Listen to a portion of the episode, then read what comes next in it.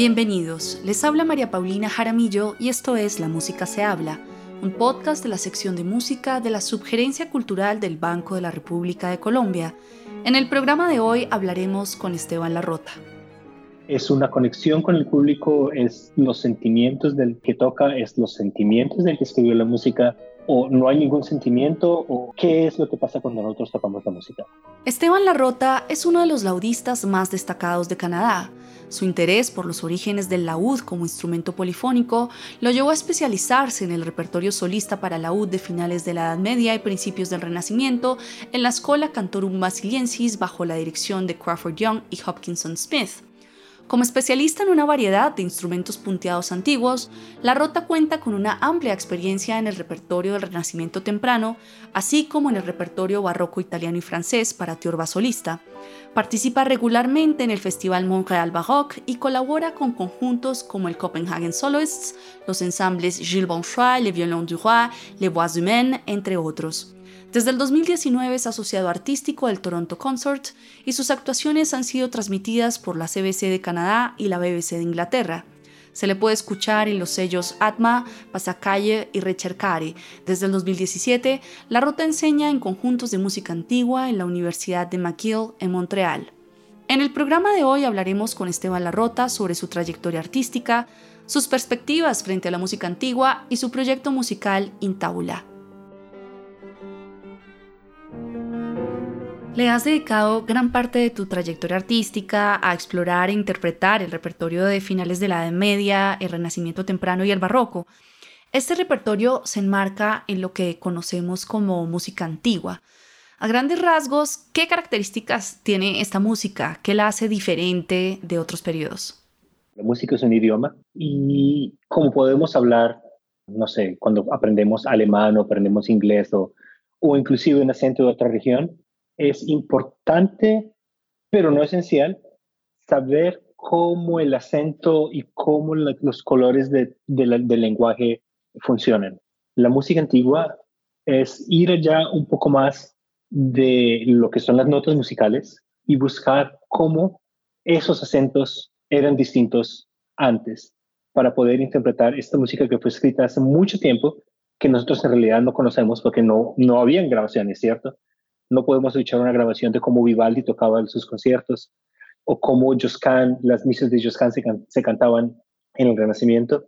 Pero hay cosas que sí podemos experimentar, por ejemplo, utilizar los instrumentos que se utilizaban en esa época, o al menos lo, lo que pensamos nosotros que los instrumentos eran, porque obviamente no muchos de los instrumentos han sobrevivido y los que han sobrevivido han sido cambiados. Por ejemplo, la gente que toca con instrumentos Stradivarius no es que sean completamente barrocos, sino que se han sido cambiados a través de los años.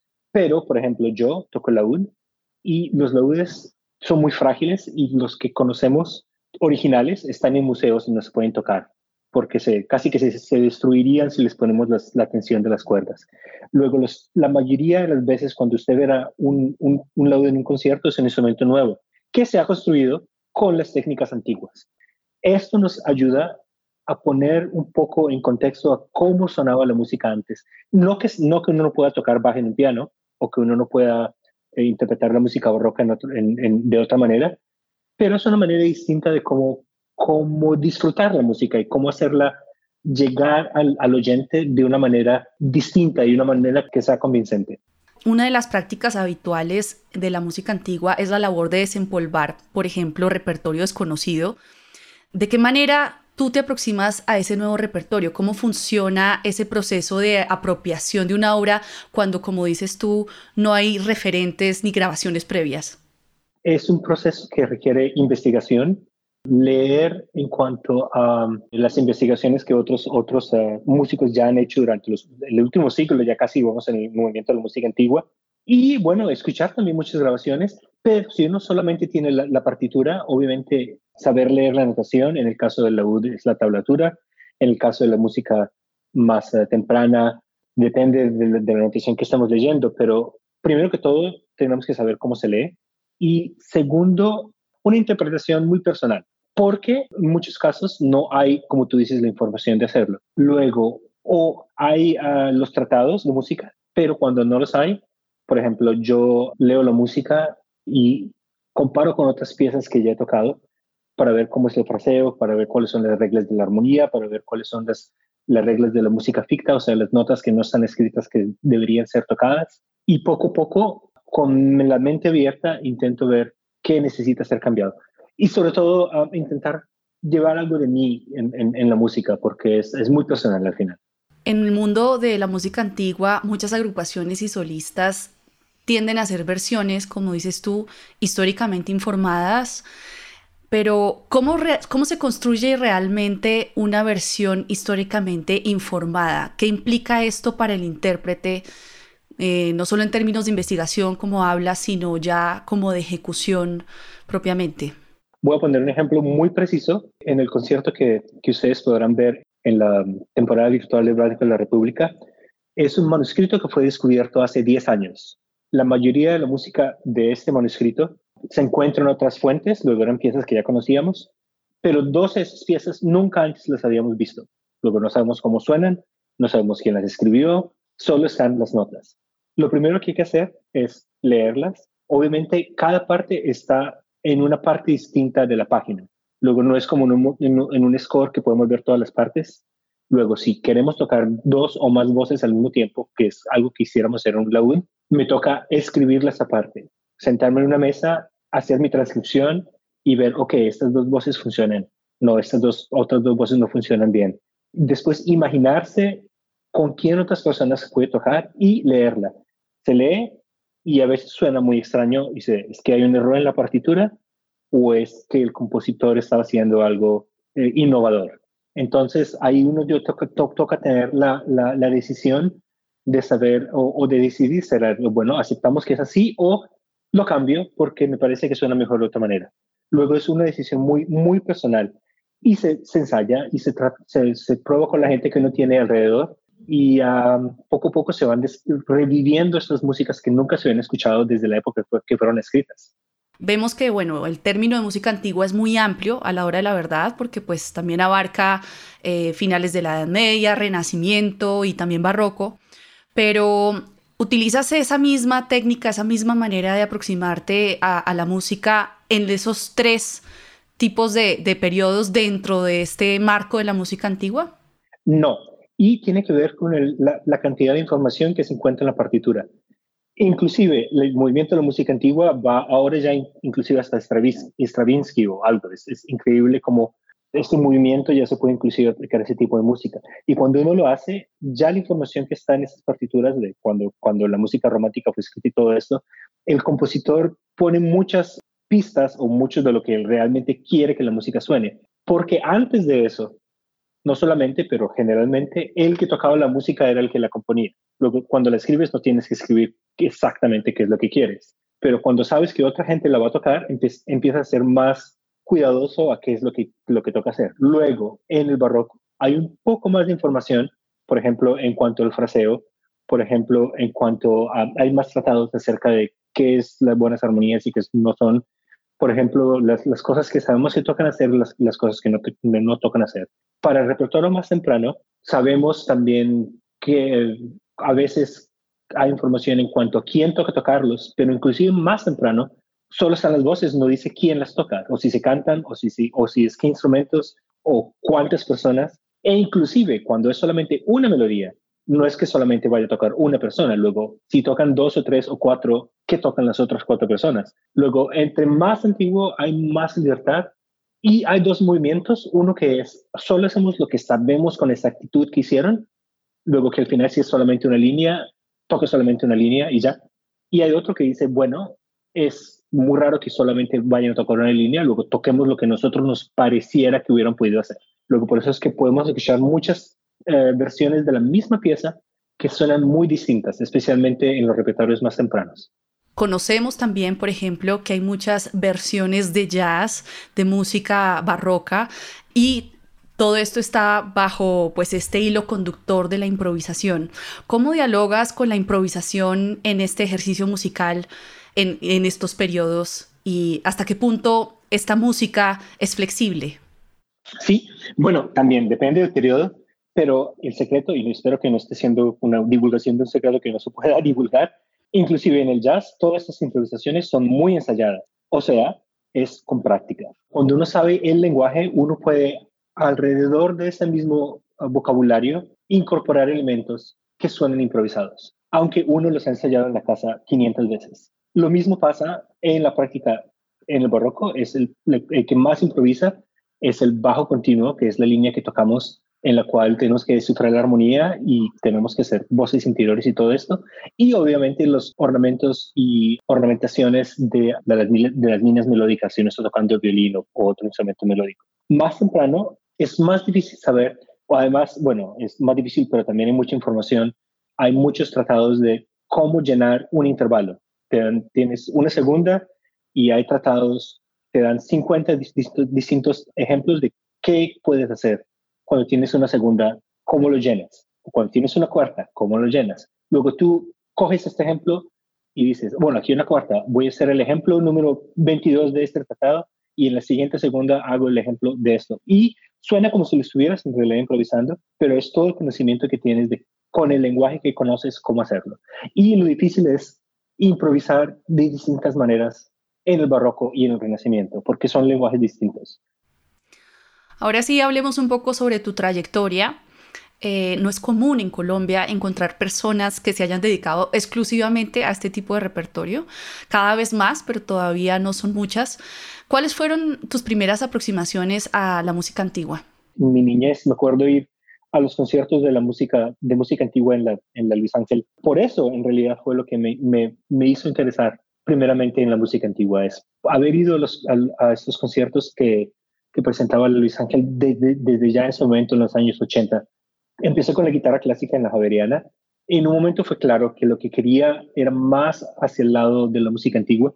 Y aunque me gusta mucho el sonido de la guitarra, especialmente para la música española, pensaba que le faltaba algo de color y no sabía qué era hasta que descubrí, no sé cómo, en una grabación, creo, escuché una grabación y dije, oh, esto es lo que me gustaría tocar.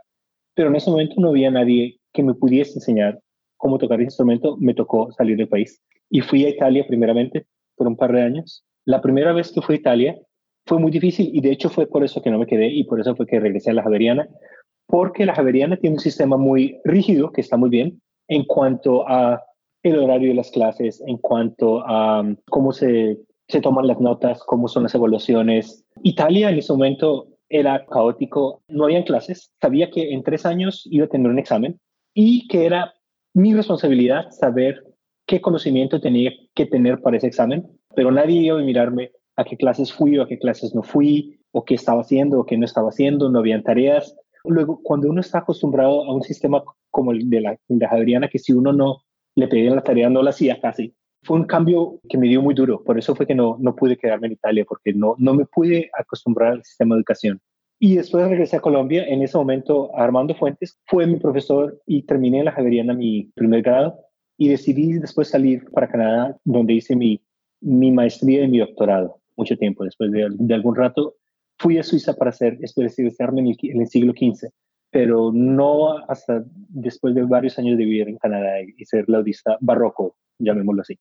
Hablemos un poquito de la recepción del público. Eh, has tocado en muchos lugares pero me imagino que como estás hablando también eh, las culturas perciben de una manera diferente este tipo de música.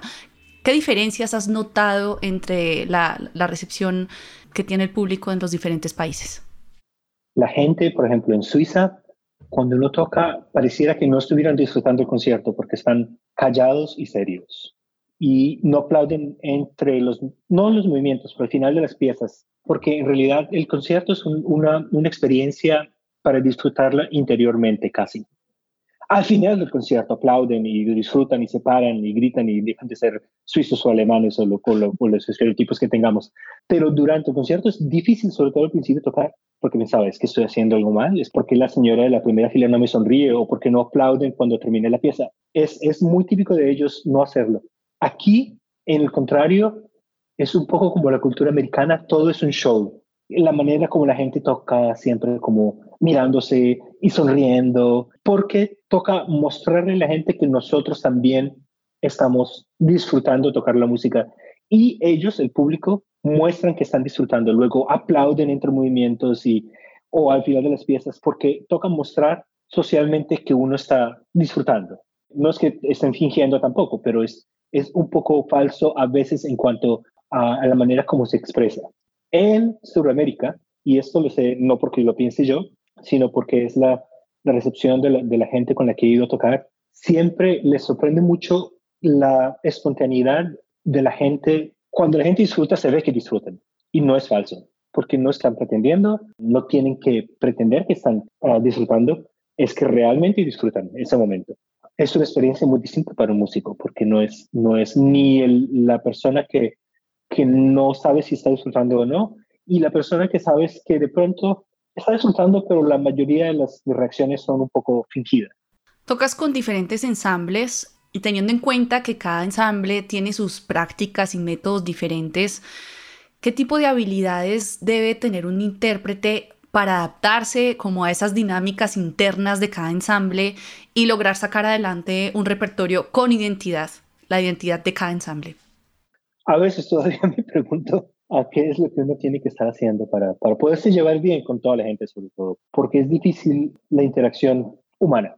Y entonces, lo primero es esto, ser consciente de que la manera en la que uno quiere las cosas no va a ser siempre la manera en la que van a ser las cosas. Luego, ser capaz de ir con la idea de otra gente. Teniendo eso primero, después es escuchar, reaccionar a la manera como la otra gente toca, especialmente la gente que está dirigiendo el grupo, para poder interactuar con ellos de la manera en la que ellos quieren. Y no solamente decir, no, así es como yo toco. Y también eso va a ser un poco contradictorio, ser uno mismo y aportar lo que uno puede aportar en el grupo. Al final, esto va a hacer que la gente que uno no le gusta como uno toque, no lo van a volver a llamar, pero la gente que uno lo llama es porque uno le, le gusta lo que uno hace, que es también muy importante tocar con gente que, con la que uno eh, sincroniza bien. Por la pandemia muchas salas de conciertos cerraron sus puertas, pero la música claramente no se detuvo y grabaste para el banco un concierto virtual con Intábula. Cuéntanos un poco de dónde viene esta iniciativa y de lo que estás haciendo ahora con este ensamble. Bueno, este fue un ensamble que de hecho empezó un poco antes de la, de la pandemia. Luego, lo, todo lo que los planes que teníamos fueron completamente truncados y pospuestos hasta que las cosas pudieran ser un poco más normales. Inclusive aquí, bueno, o aquí también no hay mucha gente que, se, que toque ese tipo de música. Cuando regresé de Suiza, busqué quiénes fueran las personas que podrían hacer este tipo de repertorio y especialmente una eh, se llama Caitlin Clark. Ella toca los teclados medievales y el clavecín y uh, música contemporánea y todo esto, pero en cuanto a la música medieval, toca los teclados medievales y con ella ah, tenemos un dúo que es el Intabula, que lo hemos expandido a veces para hacer algunos programas. Pero la idea obviamente era hacer un, tenemos un programa de dúo que iba a, ser, eh, iba a salir en tour, pero nunca pudimos hacerlo porque la pandemia, la pandemia pegó. Luego está un poco pospuesto. Fue bueno tener esta oportunidad de haber podido presentar este, este programa con, ese, con esta música que hicimos y bueno, y esperar a ver qué, qué trae el futuro. ¿Cómo fue la elección del repertorio? ¿Con qué criterio eligen? Como dije hace un momento, fue un evento musical en el mundo de la música medieval bastante grande. Este, este manuscrito que apareció casi de la nada.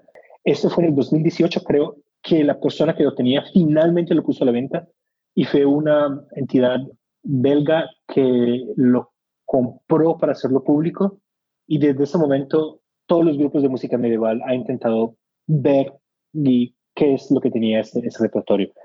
Luego, no somos los primeros que lo han tocado. De hecho, ya hay un par de grabaciones en, el mercado que, tocan este repertorio, pero fue una oportunidad bastante grande para ignorarla. La otra posibilidad era de música de, la isla de Cyprus. Es increíble también el tipo de música. Ojalá en algún otro momento podamos hacer ese tipo, ese tipo de programa porque es lindísimo, es otro tipo de estilo, pero finalmente nos decidimos por este otro manuscrito y conseguimos la música, hicimos nuestras transcripciones y empezamos a ensayar para, para poderlo, para grabar. Es un poco raro porque fue concebido como concierto virtual. Luego nunca lo hemos tocado para gente en vivo. Hablando de los conciertos virtuales, ¿has notado alguna diferencia, además de la evidente, ¿no? Que no existe el público, pero ¿has notado alguna diferencia en la interpretación? ¿Hay algo que el público aporte al intérprete cuando pues está tocando para mejorar su interpretación o cambiarla o transformarla? Podemos pasarnos aquí varias horas hablando de qué es lo que como nosotros músicos llevamos, qué es el mensaje que nosotros decimos. Es una conexión con el público, es los sentimientos del que toca, es los sentimientos del que escribió la música, o no hay ningún sentimiento, o qué es lo que pasa cuando nosotros tocamos la música. Obviamente, de, es una mezcla de todos, pero es muy difícil tocar sin alguien enfrente. Es, uh, no diría inútil, porque de todas maneras sabemos que, que funciona para algo, pero no hay esa conexión. Es una conversación sin tener una respuesta, sin tener un interlocutor. Es, pero es muy parecido a lo que hacemos estos días con el Zoom. Esas, todas esas reuniones de Zoom, al final es nosotros hablando frente a un computador y aunque escuchemos la otra persona del frente, no es una verdadera conversación como, como la que uno puede tener con otra persona. Uno le toca esperar a uno que la otra persona termine de hablar, uno no puede ver bien cuál es lo que los, los, ojos de la otra persona. No sé, es, es, algo distinto. Luego es muy similar tocar frente a las cámaras. Sin embargo, no es algo totalmente ajeno a nuestra realidad musical, porque grabar un CD es lo mismo. Cuando estamos grabando un, CD, es, uh, no hay una audiencia tampoco y es un poco más extremo porque sabemos que va a ser grabado y, tiene que ser perfecto. Luego hacemos 20 tomas y quieres que, que queramos que salga lo mejor. Por restricciones de tiempo, y que es creo una cosa muy buena, este concierto no lo hicimos con el, la idea de, de que tenía que ser perfecto. Luego, obviamente, lo grabamos al frente de las cámaras, pero pensando que lo estábamos tocando al frente de la gente. Porque esas son las dos cosas que he, experimentado en, en la pandemia es o grabar videos en los que queremos que todo sea perfecto, con 500 cámaras, con ángulos, con edición de audio y todo esto, o tocando concierto de principio a fin con los errores que pasan en un concierto y a veces el audio no es tan bueno porque los micrófonos no están bien ubicados o lo que sea, pero aunque no hay público, es más cercano que hacer pieza por pieza, independientemente. Luego sí, hace mucha falta el público, pero se puede llegar a un compromiso. Creo que el compromiso sería este, hacer los conciertos pensando que son live. ¿Qué sigue de ahora en adelante y qué aprendizajes pues después de este periodo tuviste y que hacen que tu música esté como propulsada con nuevas ideas? Tengo dos pequeños proyectos, uh, porque es importante y siempre tengo proyectos. Uno es, obviamente, es una grabación de piezas solistas en este lado medieval que lo que tiene importante o especial en los medieval es que se toca con una pluma, pero en manera polifónica. Luego, una, una de las voces toca con la pluma y la, otra con el resto de los dedos. Y el, este fue el estudio que hice en Basilea y uh, quiero hacer una grabación de, de, todo este estudio que he hecho de el repertorio posible solista que un laudista hubiera podido tocar en, en los años 1450 o algo así, porque no hay ninguna pieza escrita, ¿cierto? Para el laúd. Las primeras piezas escritas fueron a finales del 1400, a principios de 1500, las, las, que podemos, las que podemos saber que fueron escritas para Eso es algo. Y lo otro es algo muy, uh, bueno, no opuesto, pero más lejano. Um, me están haciendo un, un laúd que se, se, llama una tiorba inglesa, que es como una mezcla entre la tiorba y un archilaúd, que es especial para tocar el repertorio de, de Purcell uh, y de Handel y de todos estos computadores ingleses. Luego uh, tengo también, estoy trabajando con un cantante para poder hacer unos conciertos y o una grabación de estas, de estas piezas con este instrumento y, y estas canciones. La actividad cultural del Banco de la República está en la página web www.banrepcultural.org. Síganos en Facebook como Sala de Conciertos Luis Ángel Arango y en Instagram, Twitter y YouTube como Banrep Cultural. La Música se habla es una producción de la sección de música de la Subgerencia Cultural del Banco de la República de Colombia. La música de este podcast es parte del trío Opus 32 de la compositora colombiana Amparo Ángel, interpretado por el Swiss Piano Trio, grabación que hace parte del disco Compositores de Nuestro Tiempo Volumen 2, editado y publicado por el Banco de la República. Mi nombre es María Paulina Jaramillo, hasta una próxima ocasión.